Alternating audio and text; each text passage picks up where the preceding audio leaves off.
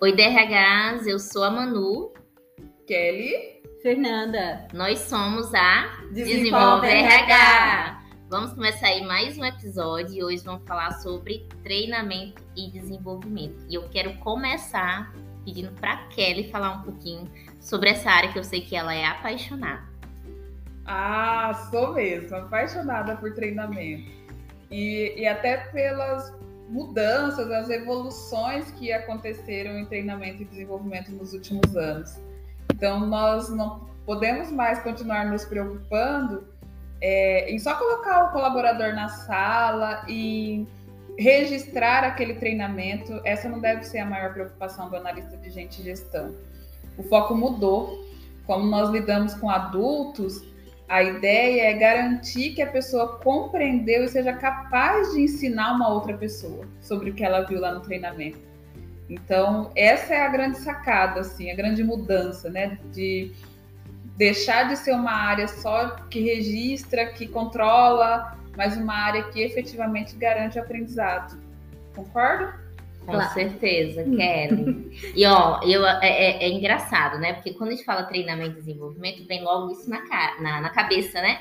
Colocar na sala, treinar, passar instruções de trabalho. Formato tradicional, o né? formato tradicional, Fê. E tem tantas coisas que, faz, que fazem parte do desenvolvimento do outro, né?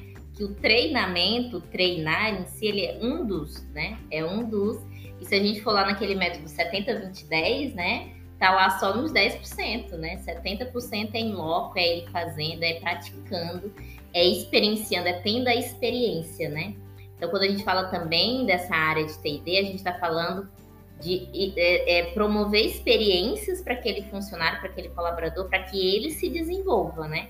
Para que ele apre- aprenda no processo, né? Manu. E uma coisa bem bacana, sempre que tiver essas ações de desenvolvimento, o próprio gestor depois puxar follow-ups com o seu time que participou de algum treinamento, seja o único colaborador que foi para um treinamento exclusivo, ou parte da área dele, trazer provocações, Sim. discussões, é, trazer até desafio, talvez um projeto para ele implantar, ou trazer algo que ele aprendeu para dentro da área, para a gente não deixar muito solto, né? Também dar uma continuidade nesse desenvolvimento fora da sala, fora do momento de discussão, de crescimento. Senão fica só no papel, né, Fê? Vai lá, faz o treinamento, cumpriu a tabela, gerou a hora de Indicador. treinamento pro, pro, pro indicador, né? De, de horas de treinamento. E aí, o resultado disso, Como né? aplica, né? como se aplica. Eu acho que. E aí, quando a gente consegue fazer esse link com o que se aprende e o que- com o que se faz, né? A, a- a prática, o processo. Aí vem, vem uma, uma parte que da área que eu acho muito bacana, que é o processo de aprendizagem, né? Ele, ele fica muito mais sedimentado, né? Aí você tem um processo de, de aprendizagem real. Não simplesmente você vai lá, faz um treinamento, naquele momento você absorve, mas se você não pratica, não, não teve validade, Ficou né? obsoleto, né? Fica Aquilo- obsoleto. Conhecimento adquirido e não praticado, em pouco tempo, poucos dias ali já se tornou obsoleto. E somos adultos, né? A gente precisa ver sentido naquilo e praticar, senão Não vai. E não é um negócio assim de é, que precisa ser uma obrigatoriedade, como se fosse um trabalho de faculdade, né? sim. Porque eu acho que ah, eu acredito muito é, o quanto a pessoa fez sentido para ela e ela entendeu que ela evoluiu com aquele treinamento. Então, eu acho que esse, a- a- essa é a grande questão. As pessoas, às vezes, até quando elas são obrigadas, né? Agora vem o follow-up do treinamento X. As pessoas falam, nossa, da próxima vez nem vou participar para não precisar fazer o follow-up. É Então, verdade. é, é colocar para a pessoa que aquilo foi bom para ela, ela tá levando, porque a empresa como ela tem uma parte de responsabilidade social que treinar as pessoas vai muito além dos seus limites ali, né? As pessoas vão levar isso muito para a vida. E aí a gente falando um pouquinho das modalidades, é, ah, se eu não faço na sala, como que eu faço, né?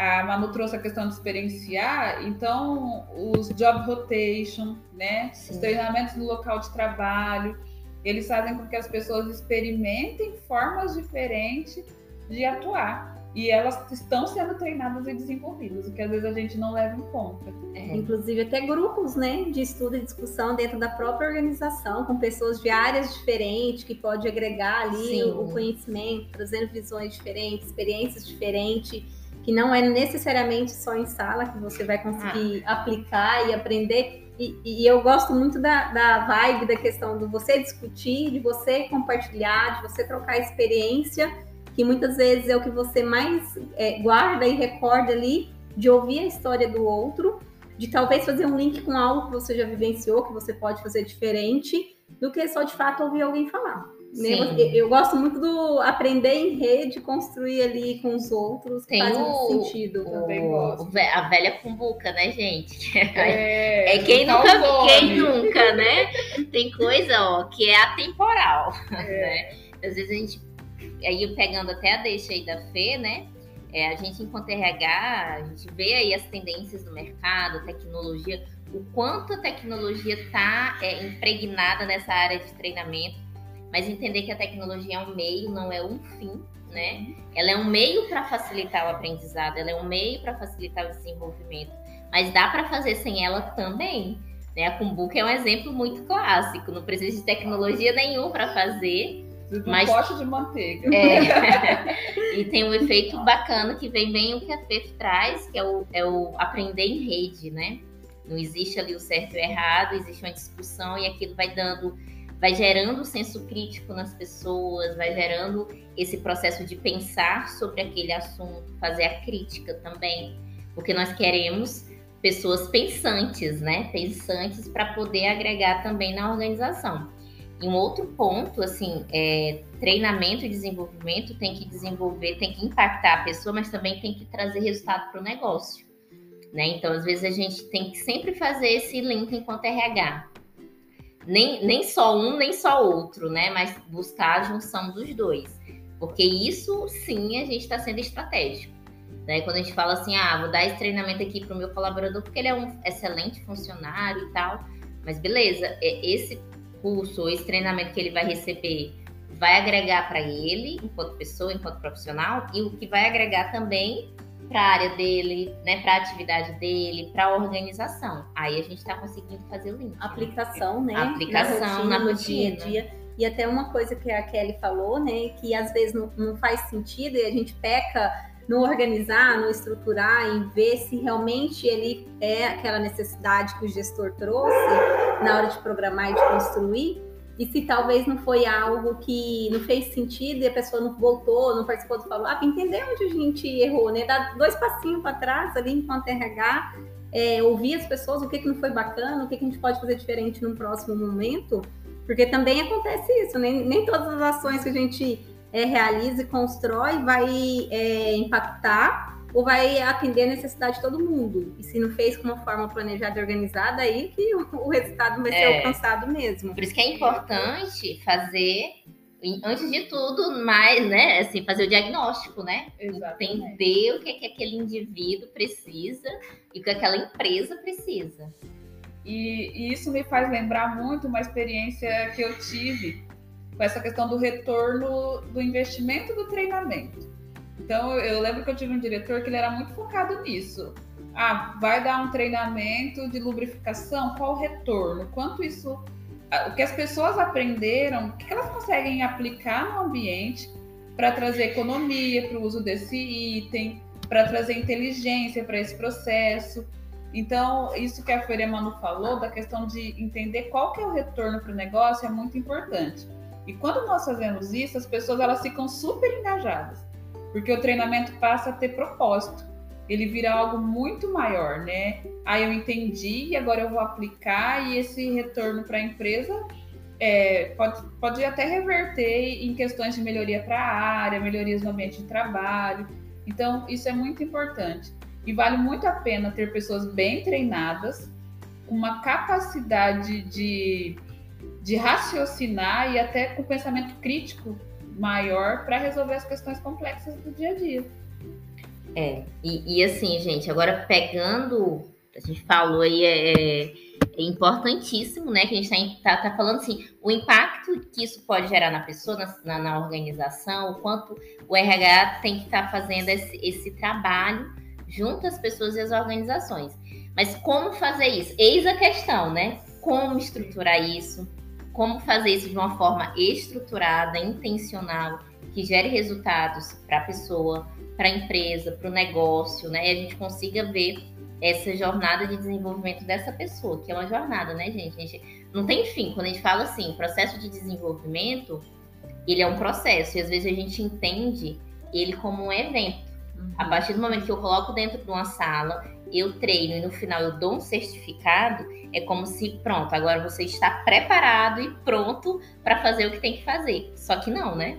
Não, não, tem continuidade. Tem é. continuidade. E é contínuo. Aí vem o lifelong long learn, learn, né? Life learn. aqui os inglês aqui, é, essa palavra é difícil, gente. Lifelong learn. E é aprendizagem pela vida toda, né? A gente nunca vai ap aprender, é parar de aprender, né? E quando a gente fala de T&D, é isso. Tem que estar tá embutido e a gente tem que fazer com que isso seja uma cultura na organização, para que e isso leva o indivíduo leva para a vida dele.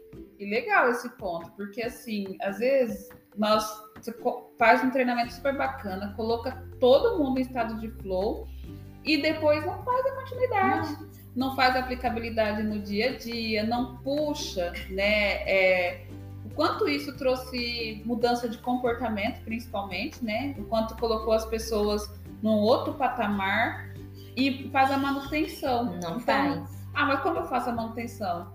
durante uma conversa, durante a aplicação de um trabalho.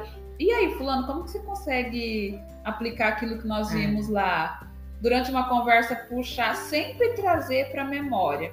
Sempre. Gerar planos de ação, para que as pessoas elas entendam que não foi só um momento de vamos. Uma ação solta, né? Exatamente. E, e, e, aí vem o papel do RH, né, Kelly? Porque nós, enquanto RH, muitas vezes fazemos com que esse conceito de treinamento e desenvolvimento seja como um evento.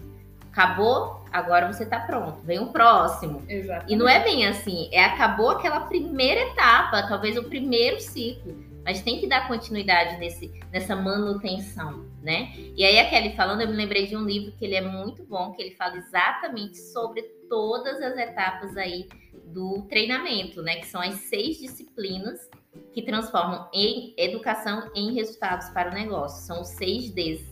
Acho que vocês já ouviram, já fala, sim, ouviram sim. falar, né, meninas? Super referência. Muita né? Ó, super dica. Esse livro, eu, eu acho que eu consegui ler até o, o, o, o D4, o 4, 4D. não, não, não finalizei ele ainda, mas ele dá muitos insights e ele mostra. Aí eu acho que eu fiquei um pouco depressiva quando eu vi ele. que ele mostra o quanto a gente erra erra nessa área. O quanto a gente não está fazendo nem um D direito, imagine seis. E, é legal porque assim, hoje a maioria das vagas pede conhecimento em 6Ds.